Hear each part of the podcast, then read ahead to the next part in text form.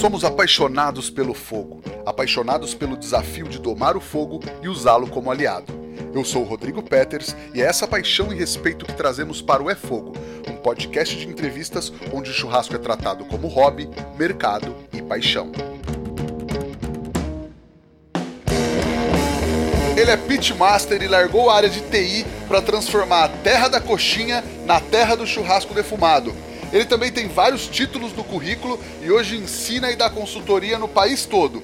Ele que é o Bob Marley de Sorocaba, o motherfucker do barbecue, Tiago do Rei dos Defumados. Bem-vindo ao É Fogo, Tiago. Salve, salve! E aí, irmão, beleza? Tranquilo, bem-vindo, cara. Obrigado por ter aceito o nosso convite. Porra, irmão, tá aqui é uma honra, cara. Só tem monstro.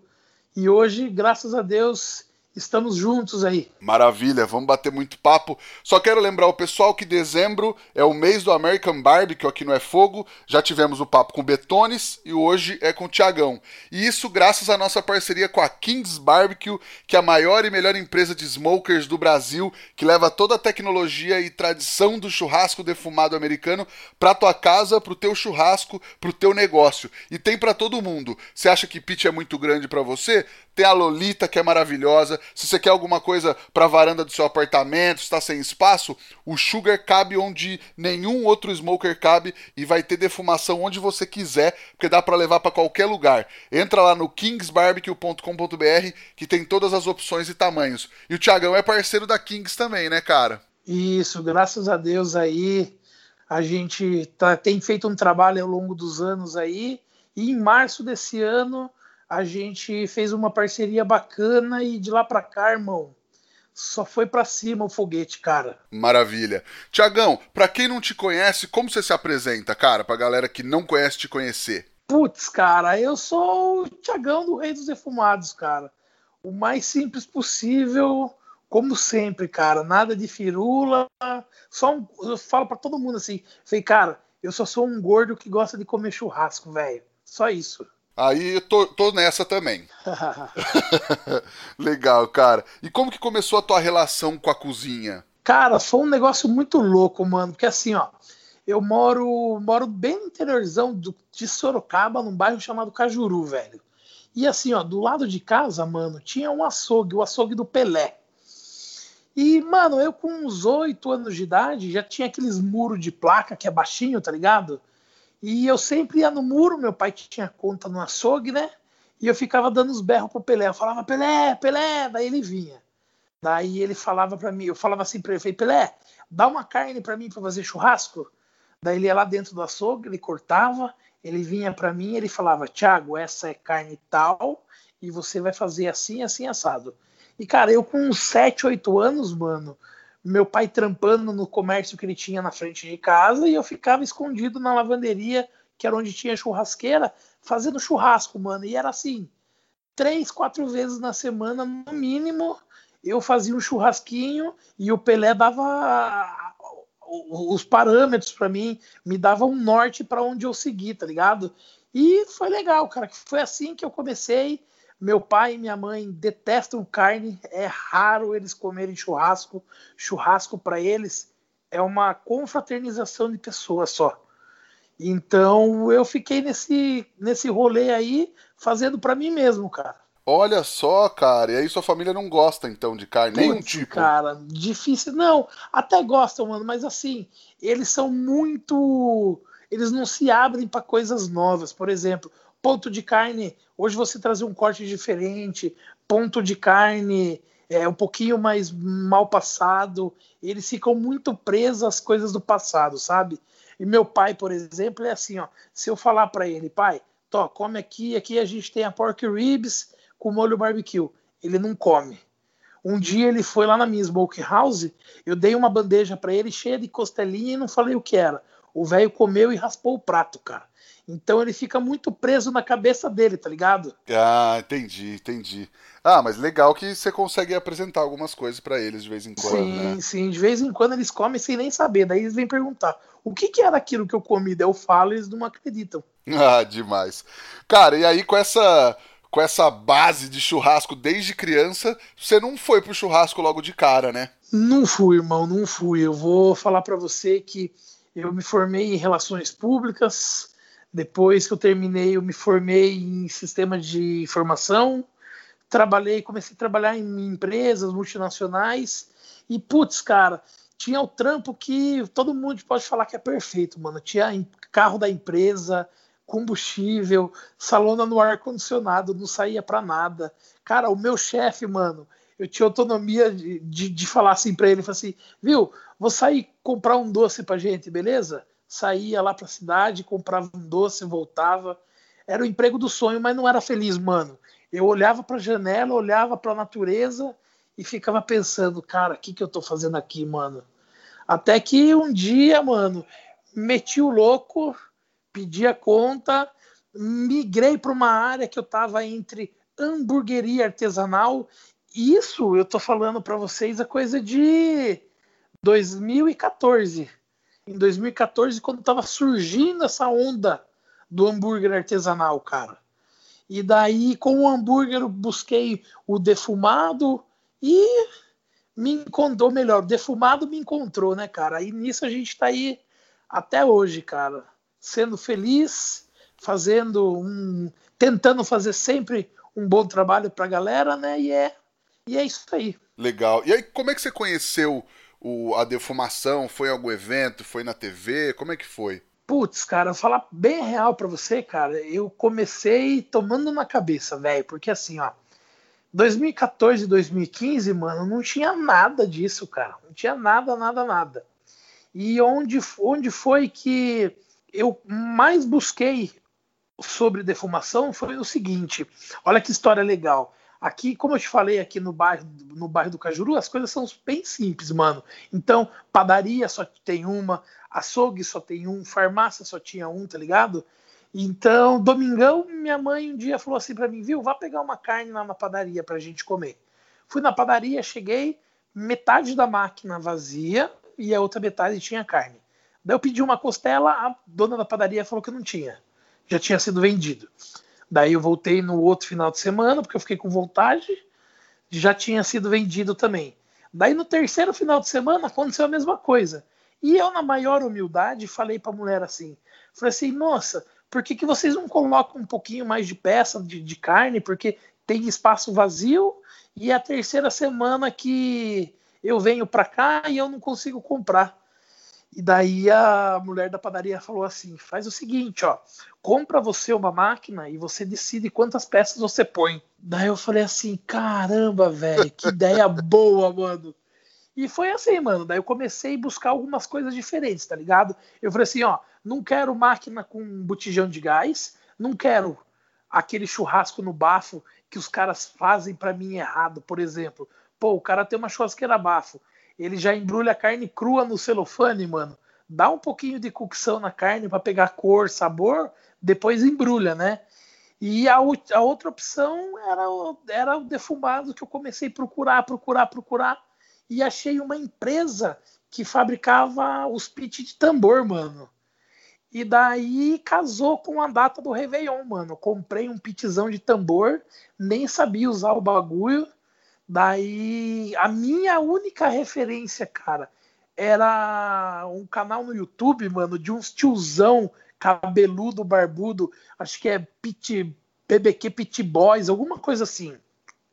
E, mano, o, eu assisti o vídeo dos caras, não, não manjava nada de inglês, não, não tinha tradução naquela época. O que, que eu fazia? Eu fazia as minhas carnes, eu dava um print, eu tirava uma foto, daí eu pegava o vídeo no YouTube, dava um print da tela, imprimia a foto deles e comparava a cor da carne que eles faziam com a cor da minha carne. Então era essa minha única escola quando eu comecei em 2014 e 2015, cara. Então eu apanhei muito no começo, cara, por, por falta de, de, de escola, entendeu? Que demais, cara. Putz, esse, esse, lance de comparar. Eu já vi esse canal dos tiozinhos. Antigamente eu assistia também. Era, era uns tiozinhos meio figura, né? Mano, sensacional. Os caras chegavam assim e falavam assim: ó, galera, hoje a gente vai fazer um peru defumado, mas antes a gente vai ali no mato caçar. E os caras iam, Sim. cara. Era, era muito louco, velho. Que legal, cara. Puxa, demais. E aí, esse equipamento é o equipamento da foto que você me mandou, né? Que são dois tamborzões e um tambor embaixo, né? Exatamente, cara. E aquela época, mano, é, o primeiro, equipamento era precário por ser tambor tal, era muito difícil da, da temperatura. Então, cara, a gente tinha que queimar alumínio, é, queimar eucalipto mesmo, não tinha o que fazer. E, cara, sabe o que era o mais legal, mano? Que às vezes, assim, não tinha muita grana pra para comprar eucalipto cortado, isso e aquilo, tá ligado? Eu ia em material de construção, alguma coisa assim, mano, e comprava os pontalete, mano.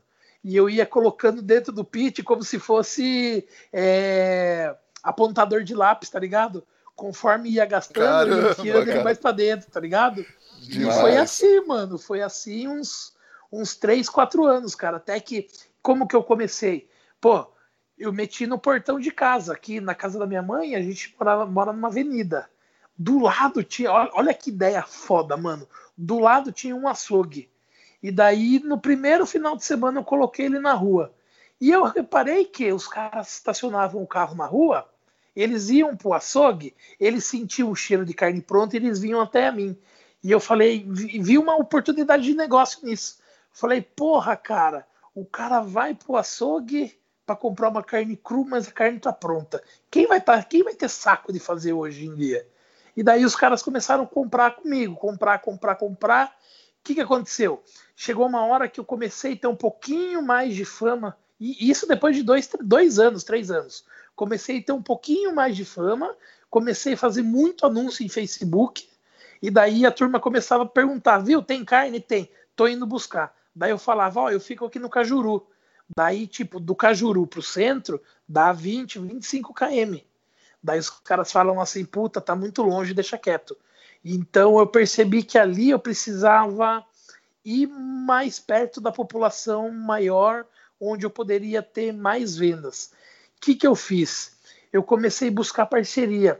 Eu comecei a bater, bater palma em porta de mercado, não mercados grandes, renomados, mas mercados que, que já tinha uma estrutura maior, estacionamento grande, batia palma, conversava com o dono, falava, ó, queria ver se você me aluga uma vaga, eu compro carne com você aqui, e daí eu vendo de sábado e domingo na hora do almoço e tal, e blá blá blá.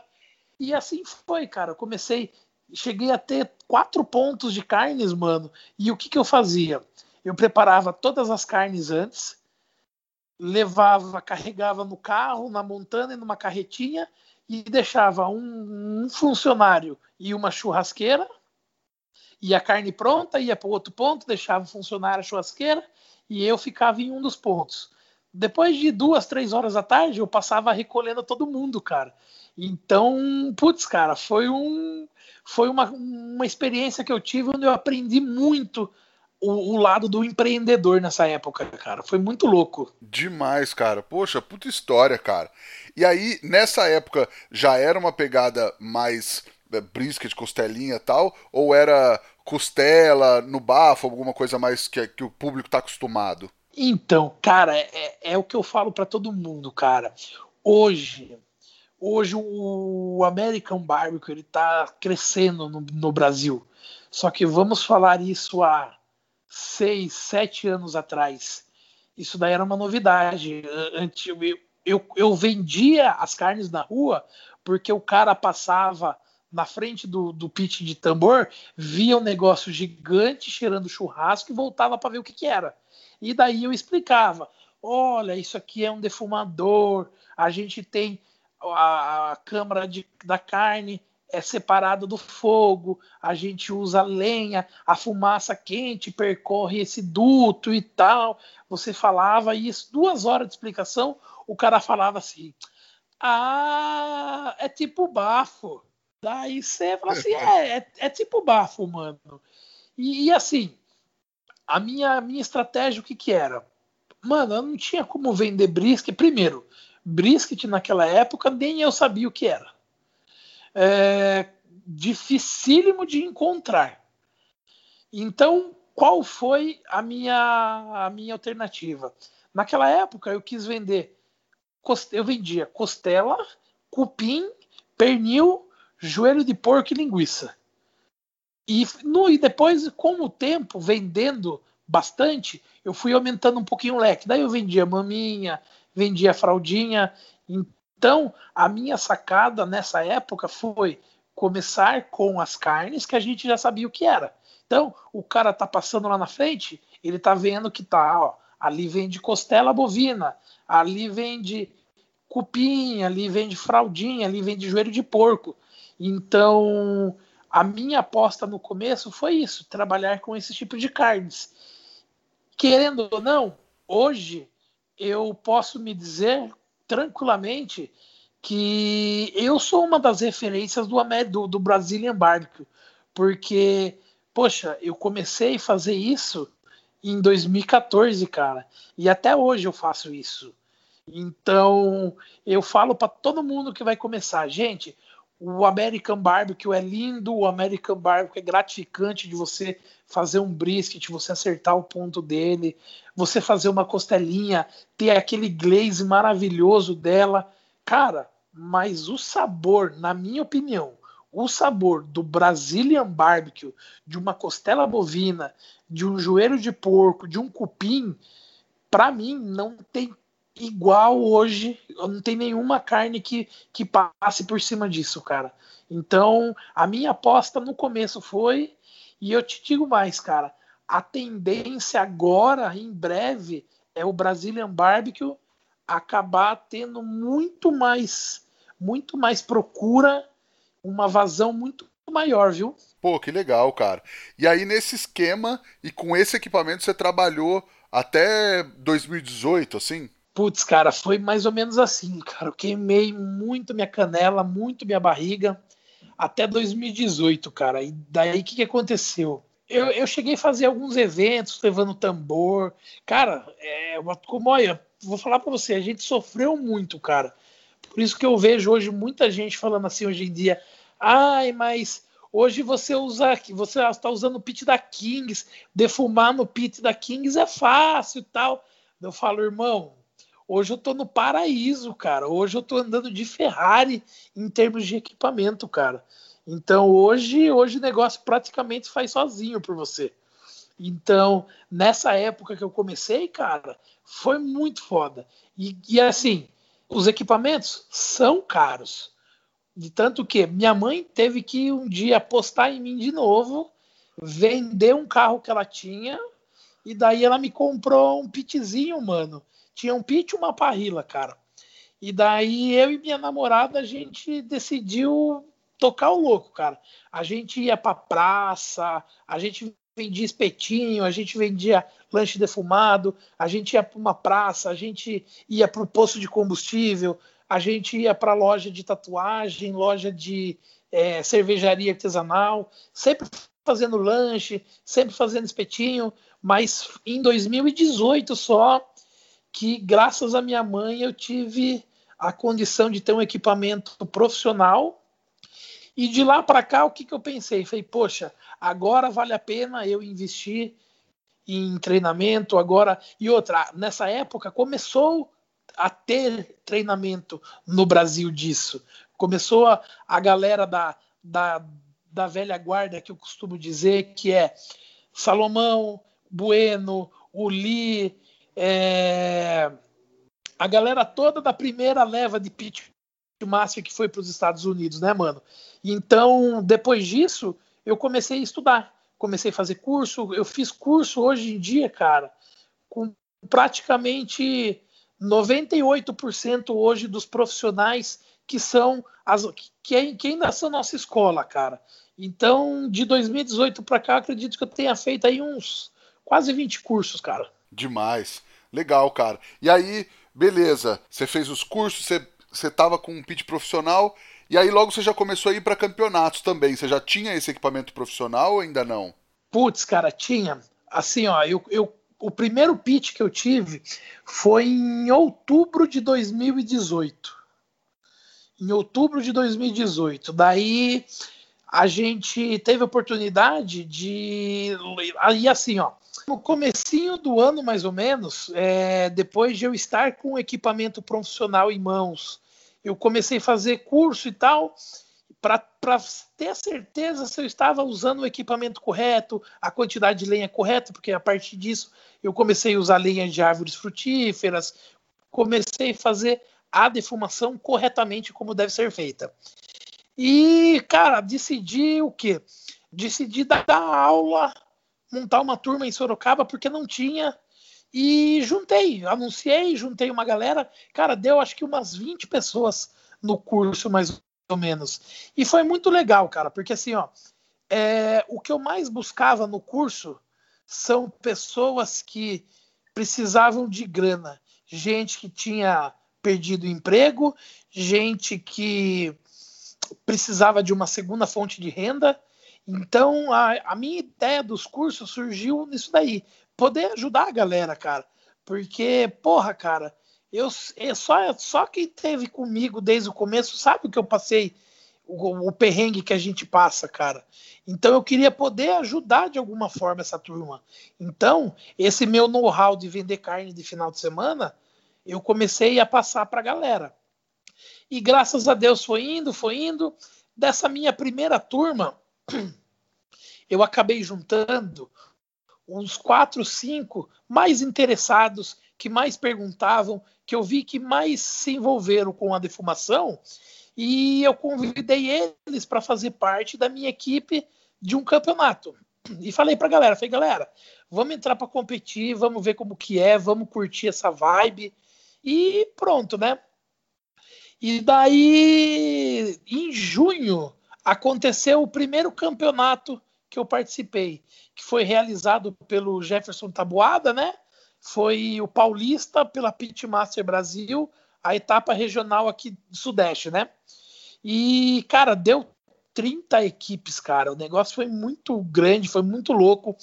E assim, mano, é, quando a gente começou a entrar de cara no campeonato, eu eu comecei a ver as regras e, e eu achei uma coisa meio chata no sentido do que o competidor pagava a inscrição, ele tinha direito à proteína que o organizador que dava, porém, se ele quisesse levar, ele poderia levar. E daí a gente parava para pensar o quê? Pô, eu não tinha dinheiro para comprar um, vamos supor, um brisket de Wagyu. E, e os caras tinham condições de comprar, então, automaticamente, cara, você não está competindo de igual para igual. O cara tá com uma carne muito melhor do que a sua que a organização te deu. E meio que eu desencanei de brisket, meio que desencanei de costelinha e falei assim, pô, cara, eu acho que a carne mais justa da competição vai ser o frango. O frango não tem como ninguém ninguém burlar, né? E, cara, comecei a meter a cara, comecei a estudar, comecei a praticar, começamos a treinar. Porque ninguém vai levar um frango de vaguio também, né? É, exatamente, é o que eu falo para todo mundo. Eu falei assim, cara, hoje não existe um frango de vaguio. E, cara, dá muita diferença na carne. E daí, o que, que aconteceu? Cara, focamos nisso, de, de tanto que de 30 a gente ficou, acho que em 26, cara. Porém, eu fui campeão na categoria frango, foi o que a gente mais treinou para fazer. Brisket, acabei ficando em décimo. Costelinha e Pulled, mano, larguei para trás, sabe? Não dei nem bola. Isso no primeiro campeonato já. Na primeira vez que a gente foi competir, tipo, é, oito meses depois de ter um pitch profissional. Não tinha, não tinha dado nenhum ano que eu tava com pitch profissional e eu fui campeão junto com a minha equipe na categoria Chicken Ties, que é a sobrecoxa do frango. E beleza, mano. Nessa época, é, a gente foi campeão em junho e beleza, passou. Daí nisso a gente continuou de boa. É, é, em novembro teve uma outra competição. Só que daí o que, que aconteceu? Eu falei pra galera, eu falei assim, cara, é, eu vou compensar essa diferença de carnes com conhecimento, com, com know-how, com experiência, e eu vou estudar e vou meter a cara. Irmão, de lá para cá eu comecei a me aprofundar em livros, cara. E era assim, ó, foi uma coisa muito louca, porque dava duas, três horas da manhã, assim, ó, mano, eu sonhava com alguma coisa, eu acordava, eu levantava, eu abria o livro, eu ia no capítulo tal eu começava a ler de novo, sabe? E fui estudando, estudando, estudando. Apareceu essa, essa competição para a gente competir junto com a The Finals. Teve duas competições. A primeira, que era a mais importante, era a grande final de todas as regionais estaduais que tiveram no Brasil, que quem foi campeão e logo foi representar o Brasil foi o Churras de Patrão. E, paralelamente, teve uma outra competição nacional que foi chamada de Contest. Essa foi que a gente participou. Então a gente entrou na parte, a gente entrou competir, se eu não me engano, eu acho que deviam ter umas 12 equipes. Nessa daí, a gente saiu como campeão na categoria Pork Ribs, na costelinha. Eu fiquei em terceiro lugar no brisket, terceiro lugar no pulled e terceiro lugar no, no frango. E eu acabei saindo, por somatória de pontos, campeão geral do contest. Que demais, cara. Poxa, isso um ano de, de pitch profissional. Um ano, cara. Bateu praticamente um ano de pitch profissional e, e assim, cara, eu, eu até a gente entregou a última proteína, mano. Eu olhei para minha equipe e eu falei assim, gente, a gente teve uma evolução de junho para cá absurda. Eu nem sabia o resultado de nada. Falei para eles assim, falei, cara, tô feliz porque hoje, hoje eu posso dizer que a gente está num nível de competição alto. E cara, graças a Deus, os resultados vieram deu certo, muito estudo, muita técnica, muita prática. O que eu não posso negar, o que, que é? De outubro até novembro, eu, eu consegui é, alugar um espaço físico e montar a minha smokehouse aqui em Sorocaba. Então, querendo ou não, eu tive volume de saída de carne para eu praticar, eu tive volume de saída de carne para eu treinar, tudo certinho. Então, o, o, meu público foi foi os meus, como que eu posso dizer, não, não, não como, não como se fosse minha cobaia, mas como os, os testes que eu fazia. Então, o que, que eu fazia? Fazia a, as carnes de um padrão numa semana e eu conversava com todos os meus clientes. E aí, você gostou? Ah, gostei. O que, que você achou? Ah, eu achei isso assim assado. E eu anotava essas informações. Até que dois, três meses depois, eu já tinha bastante informação na mão para eu tentar entender como que poderia funcionar a cabeça do juiz aqui no Brasil para eu tentar entregar o melhor produto possível. E graças a Deus deu certo, cara. Que demais, cara. Pô, muito legal. Você fez a big data do, do churrasco dos seus clientes, então. Sim, cara. É, essa era a vantagem. Pelo, pelo fato de eu ter smokehouse, cara, eu preparava 100 quilos de carne por semana de cada tipo de carne e eu poderia criar o meu próprio padrão. Isso que foi o bacana. Demais. E aí tem alguma coisa que você gosta mais de fazer ou de fazer no campeonato? Ou uma coisa que você gosta menos ou você acha mais embaçado? Olha, eu vou falar assim para você, ó. Hoje me perguntam se, se tem alguma coisa, por exemplo, tem alguma coisa que você acha difícil, que você não gosta de fazer? eu falo não tem. Hoje, para mim, não tem nada que seja difícil de fazer, ou melhor ainda, não tem nada que eu não goste de fazer. Porque, cara, eu acho que esse mundo da defumação me achou e foi um casamento tão perfeito, cara, que quem, quem convive comigo sabe da alegria que eu tenho de fazer isso, cara. Então, hoje o que eu mais gosto de fazer são essas, essa parte do Brazilian Barbecue são aquelas carnes, mano, que lembra avó da gente, tá ligado? Por exemplo, língua, estinco, é... Poxa, cara, esses dias recentemente eu fiz bucho defumado, fiz fígado defumado, é, língua, bochecha, essas carnes que ninguém dá muito valor ou não tem muito a cultura familiar de ter comido. Mas é, dos campeonatos, o que eu mais gosto também é a dinâmica de você administrar tudo, cara. De você conseguir entregar cada carne no seu tempo correto e respeitar o tempo de cocção de cada carne. Eu acho que esse desafio que muita gente hoje é, tem, tem problemas para administrar, e é, e é como se fosse uma smoke house. Pô, a gente abre a smoke, com quatro, cinco tipos de carnes diferentes. E a pessoa pergunta, cara, como que você faz para administrar as quatro, cinco carnes para entregar tudo pronto a hora que você abre e tal? Então, é essa essa parte da defumação que, que mais me encanta, sabe? De você conseguir administrar várias proteínas com cada uma com a sua peculiaridade e entregar tudo no, no horário correto, com a textura correta, cara. Eu acho que isso é o que mais me dá o tesão no negócio, sabe? Massa.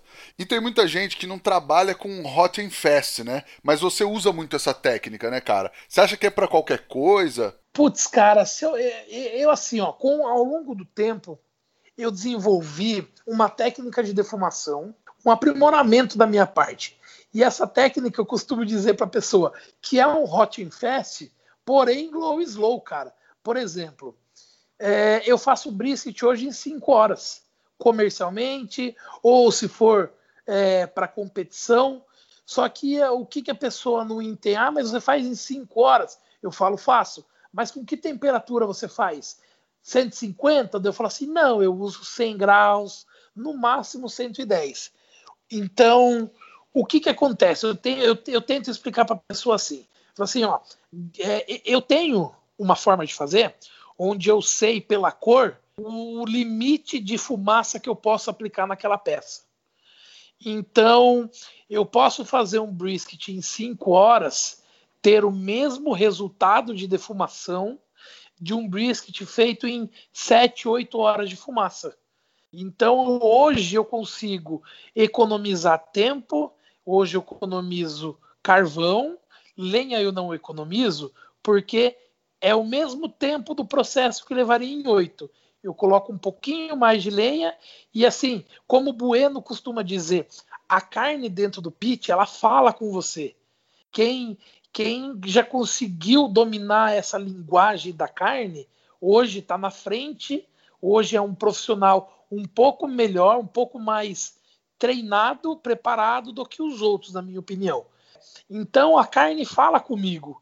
E eu tenho um processinho, um segredo que eu faço na última hora da carne, que eu dou um boom de fumaça nela para ela ficar naquela cor perfeita. Então, eu sei que aquela cor perfeita, o cara vai comer, o cara vai ter um brisket com uma ótima textura, um bom sabor de defumado e eu vou ter uma carne pronta em, em 3, 4 horas a menos para mim, comercialmente, é muito importante. Então, hoje, eu tento divulgar essa técnica para o pessoal. E não quer dizer que eu estou perdendo qualidade com isso. O mais legal é o seguinte: aqui em Sorocaba tem uma, uma smokehouse chamada Soulfis BBQ. E o casal dono são amigos meus, moravam nos Estados Unidos, é a Vanessa e o Dan. O Dan ele é americano nativo, e daí a Dana brasileira foi morar para lá, eles se conheceram, casaram, decidiram voltar para o Brasil e montar a Smokehouse. E quando eles voltaram, um amigo em comum me apresentou eles. E a gente ia trocando ideia tal. E eu falei para eles que eu fazia o meu brisket em cinco horas. Mano, o, o, cara quase bateu em mim, tá ligado? O cara ficou, meu, é impossível isso. Até o dia que ele foi lá na Smokehouse e comeu a carne e falou assim, cara, tô comendo um brisket para mim tá simplesmente perfeito.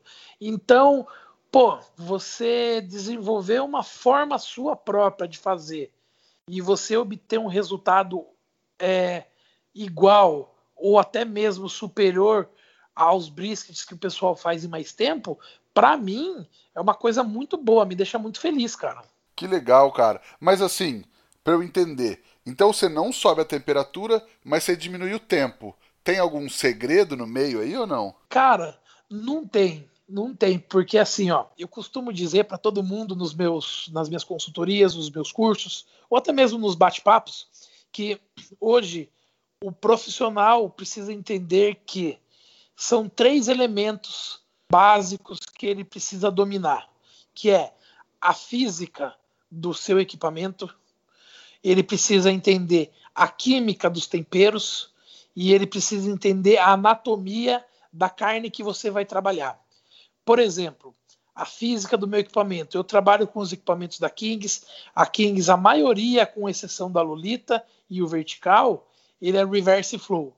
Então a gente sabe que em um ponto do equipamento, onde sai a fumaça, ele vai ser mais quente que o outro equipamento, que o, que o outro lado. E uma outra coisa que a gente tem que entender: dentro do nosso equipamento, a gente sofre três ações.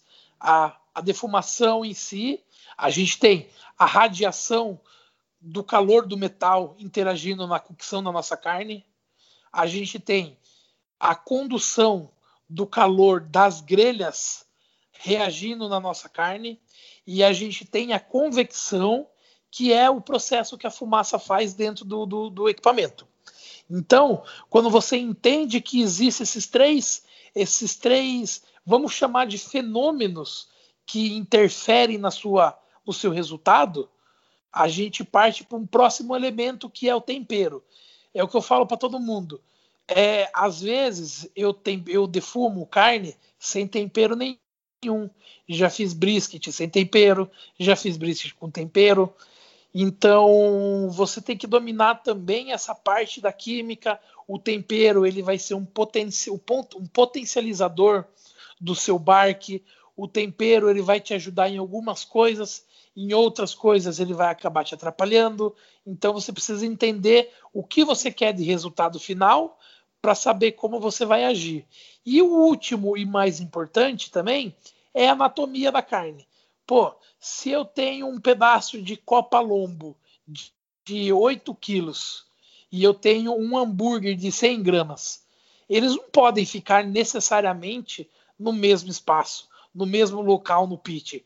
Se ele fica na saída da defletora, aquele hambúrguer de 100 gramas ele vai ficar com 50 gramas no final do processo.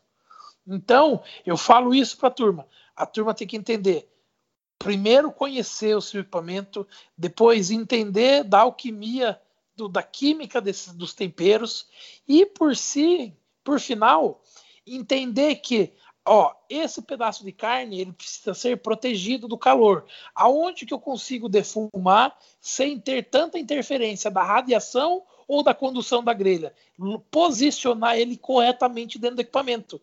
Esse é o segredo. O segredo, na verdade, nada mais é do que você entender esses três, esses três processos que eu te falei: a física, a química e a anatomia da carne, mano. Pô, maravilhoso, cara. Demais. Tem algumas perguntas aqui que a galera mandou no Instagram. Deixa eu mandar uma para você. O arroba João Brolio perguntou sobre a história que a galera fala para você se a carne defumada tá crua ou não. Nossa, cara, esse, esse é um dos desafios que a gente sofria alguns anos atrás, nos, nos primeiros festivais, porque a galera via o smoke ring e automaticamente associa uma carne que esteja cru. Então, é o que eu falo para todo mundo, falo assim, gente, a gente está ingressando num meio onde churrasco é uma novidade o churrasco americano está sendo uma coisa nova. Então agora é hora da gente falar: olha, essa carne por fora preta não está queimada. Isso aqui é o barque, isso aqui é uma reação que acontece com a fumaça, com o tempero. Legal, legal, ó. Isso aqui é o smoke ring, é um anel de fumaça. Isso aqui é quanta fumaça penetrou na carne. Hoje a gente tem é, a obrigação de conversar com essas pessoas para eles entenderem uma das coisas que eu mais converso é isso aí. Eu falo assim: olha, essa carne ficou 8, 10 horas no equipamento, não tem como estar crua, essa carne é assim, assim, assado. Através da conversa, a pessoa te entende e acaba confiando em você, entendeu? Então, essa parte da, de, de ser cru, eu acredito que hoje ainda está um pouquinho mais fraco. Mas já foi muito pior isso no começo. Legal, então você troca uma ideia, você já não chega e fala cru, seu pip. não, a gente tem uma plaquinha lá, eu fiz uma tatuagem na mão, tudo. E isso mais por farra, por zoeira. Mas, cara, eu acho que hoje, hoje é obrigação nossa a gente explicar para as pessoas. Mas isso tudo, a plaquinha, a tatuagem, é um folclore que a gente faz por trás disso, né? Legal. E o arroba Tadeu Junqueira, um abraço pro Tadeu, pediu para você explicar a história da cura da sua teta com a do Danilão. Ai, esses caras me batem de vergonha, viu, mano? Tadeu, um beijo pra você, viu, Tadeu? Então, cara, a gente tem uns grupos no WhatsApp, né, mano? E assim, como você já me já viu por foto, a gente tem um know-how em forma de quilos, né? Então, tem um irmãozão meu lá no Paraná, mano, Danilo do Inga BBQ, e ele é gordinho igual eu, cara. E a última vez que a gente tava se falando, ele ia vir pro meu curso aqui em, aqui em Sorocaba que eu dei com o Bueno, e eu falei para ele, falei, falei, Danilão, se você vier, eu vou tirar a camiseta, vou tirar a sua camiseta, falei, vou deitar você no chão, vou jogar sal de cura nas suas tetas e vou, vou deitar em cima de você pra gente fazer uma cura para ver o que, que vai sair. Daí ficou, cara. Deu, deu, deu pano na manga essa história. Ah, legal. Mas no fim não aconteceu essa cura aí. Não aconteceu, cara. Não teve sal suficiente, velho. legal. Ô, Tiagão, fala pra galera, qual que é aquela dica que você gostaria de ter recebido quando você começou, cara? Putz, cara. Uma dica que eu gostaria de ter recebido. Cara, sinceramente, mano, analisando toda a trajetória que eu tive, a dica que eu dou para todo mundo é o seguinte, cara. Eu comecei do zero, tá ligado, mano? Comecei do zero, sem ajuda, sem, sem patrocínio. Os caras que eu batia um palma pedia auxílio para me ajudar. Por eu ser novo, tá começando, todo mundo cagou para mim e eu tive que me virar como eu pude. Então, a dica que eu dou hoje para quem está começando é não importa se você tem dinheiro para ter o melhor ou você não ter o dinheiro, cara. O importante é você começar.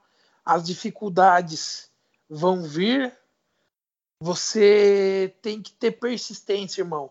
Se é isso que você quer, você tem que meter a cabeça, meter o braço, fazer. Problemas sempre vão ter a gente tem que passar por cima. Até hoje não é fácil, nunca vai ser fácil, acredito eu. Então a dica que eu dou para todo mundo, cara, é persistência. Eu sei que um dia iria dar certo para mim, mas eu não sabia quando e, e não era nem no meu tempo, era no tempo de Deus. Então a persistência eu acho que, que fez fez eu estar aqui onde eu estou hoje. Maravilhoso. Cara, vamos pro Lenha na Fogueira, que é onde a gente fala de polêmica. Tiagão, pra você, receita é domínio público? Tá aí pra quem quiser fazer? Cara, eu, eu penso o seguinte, ó. É, eu sou a favor de, de da gente compartilhar conhecimentos até um certo ponto. Por exemplo, cara, eu quebrei a cabeça por várias noites seguidas a conseguir encontrar aquele hub que eu, que eu usei na competição da costelinha, aquele hub que eu usei na competição do frango e ter sido campeão. Tem gente que chega para mim no meu WhatsApp, no meu Instagram, não me dá nem bom dia, boa tarde, boa noite, simplesmente fala assim: qual é a receita do hub? Do... Cara, e, e, assim, eu acho que isso tem limite. O, o fato de você. uma coisa bem besta, ó tudo que eu sirvo na minha house hoje, eu passo a receita para todo mundo, não tem problema nenhum. Então o cara pode ser aqui de Sorocaba, montar uma smoke house do meu lado com as minhas próprias receitas. Para mim eu não me importo. Mas quando o cara chega numa pergunta dessa, qual que é o seu hub de competição? Putz, cara, aí eu fico fico meio triste, porque ali não é uma coisa que a gente é, envolve sentimento, envolve uma história por trás disso, né? Então, essa é a minha única, minha única opinião. Eu que eu puder compartilhar, eu compartilho com todo mundo. Mas tem umas coisinhas ou outras que não dá. É igual a senha do banco, né, irmão? Infelizmente não dá para passar para todo mundo. Boa. Ô Tiagão, e agora a nossa pergunta de um milhão de reais. O que o fogo significa para você, cara? Cara, o fogo, mano, eu falo, eu falo assim, ó, o churrasco, ele tem um poder, mano, que parece que hum, não sei, cara, que é um do é Deus comandando o fogo, sabe? Porque assim, o churrasco, ele tem o poder de unir pessoas que têm desavenças, pessoas que não se falam, pessoas que tiveram brigas em volta de uma churrasqueira, numa família, num grupo de empresa, em qualquer um outro lugar, entendeu? Então eu acho que o fogo tem um grande um poder, um grande poder, cara. É igual aquela história de que meu pai, meu pai é santista nato e ele sempre falou, cara, ele falou assim, cara, um dia o Pelé parou uma guerra para a turma poder assistir o jogo dele. Então eu acho que o, o fogo tem um poder assim, sabe? Fazer a galera por cinco minutos esquecer que tem brigas um com os outros e tentar conviver naquele ambiente onde está todo mundo confraternizando, sendo feliz e esquecendo seus problemas momentaneamente, cara. Maravilhoso. E aí tem uma receita, um truque, uma dica para passar para a galera que tá ouvindo agora, cara? Pode ser um hub de competição, quem sabe? cara, para alguns que são sem educação, os, os caras chegam para mim e falam assim: Ô, oh, qual que é o seu hub de competição? Eu falo assim, irmão, nem a Mileninha, que é minha noiva, que dorme comigo, sabe as minhas receitas, você acha que eu vou passar para você? Mas a dica que eu dou, cara, é o seguinte, ó. Existem existe uma regra na defumação na minha na minha opinião. Estou ó, e deixo bem claro essa é a opinião do Tiago tá? Respeito a opinião de todo mundo mas eu penso assim.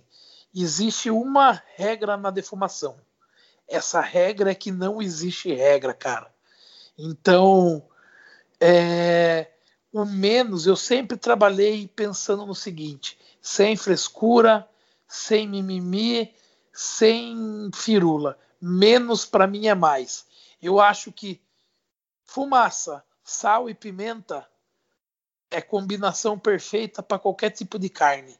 Ponto final. Legal. Boa. E aí tem alguma coisa para indicar para galera assistir, ler ou visitar? Cara, olha, muitas muitas coisas a gente acaba pegando de livro, mas assim, ó, Uh, poxa, cara, umas coisas meio que hum, batidonas são os, os, seriados que a gente vê no Netflix. Cara, a gente aprende muito, principalmente eu que sou um cara ligado à cor de carne. Lembra que eu falei para você que eu imprimia, que eu comparava? Então, cara, eu acho isso aí legal. A galera assistir esses programas, assistir esses canais de YouTube, é, dar um foco mais em aspectos de carne, como que é preparado, a cor que ela fica, tenta dar uma olhada na quantidade de tempero que ele põe, ó, em qual que é a posição do equipamento, entendeu? Então, eu falo para a galera isso, ó, um olhar mais técnico, um olhar mais menos televisivo e mais técnico. A outra dica que eu dou, cara, no Brasil a gente tem uma escola de professores, cara se eu for citar nomes aqui, vou com certeza acabar esquecendo alguns. Mas, cara, é, temos Bueno, a gente tem o Lee, a gente tem Salomão, a gente tem.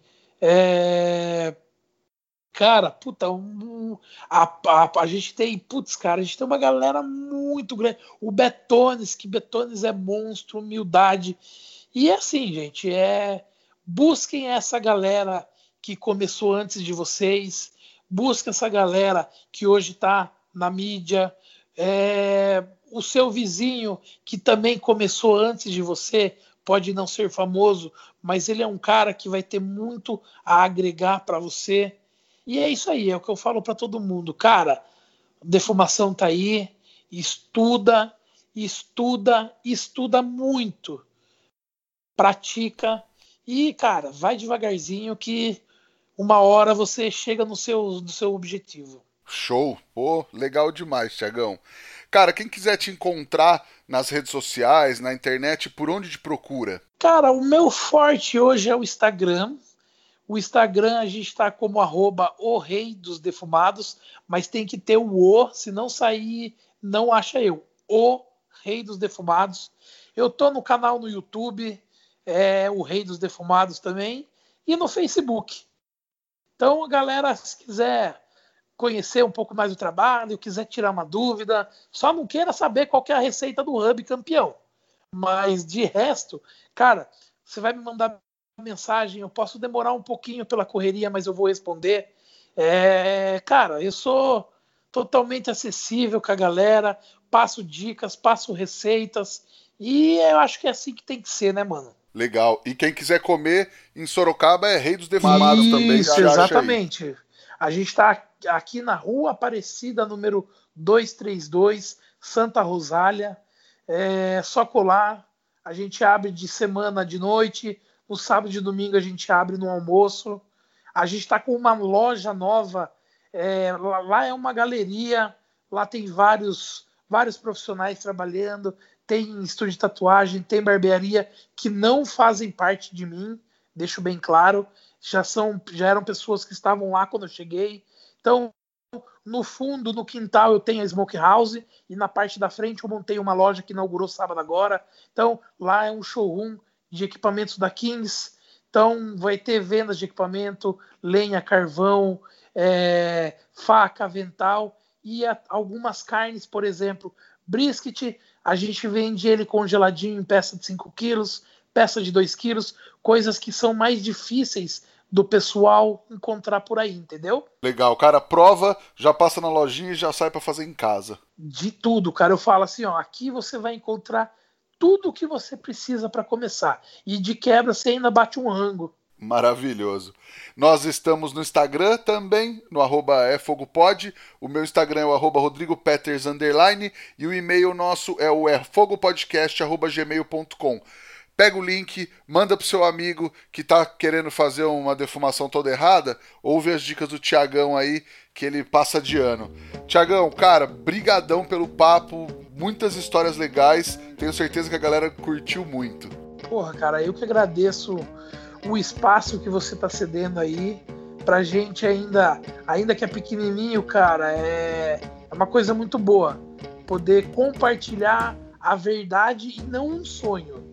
Isso que eu acho que é o, que é o mais importante que a gente tem que fazer, cara. Legal, maravilhoso. Brigadão mais uma vez. Muito obrigado a Kings Barbecue pela parceria e obrigado a você que nos ouviu até agora. Até a próxima semana. Tchau.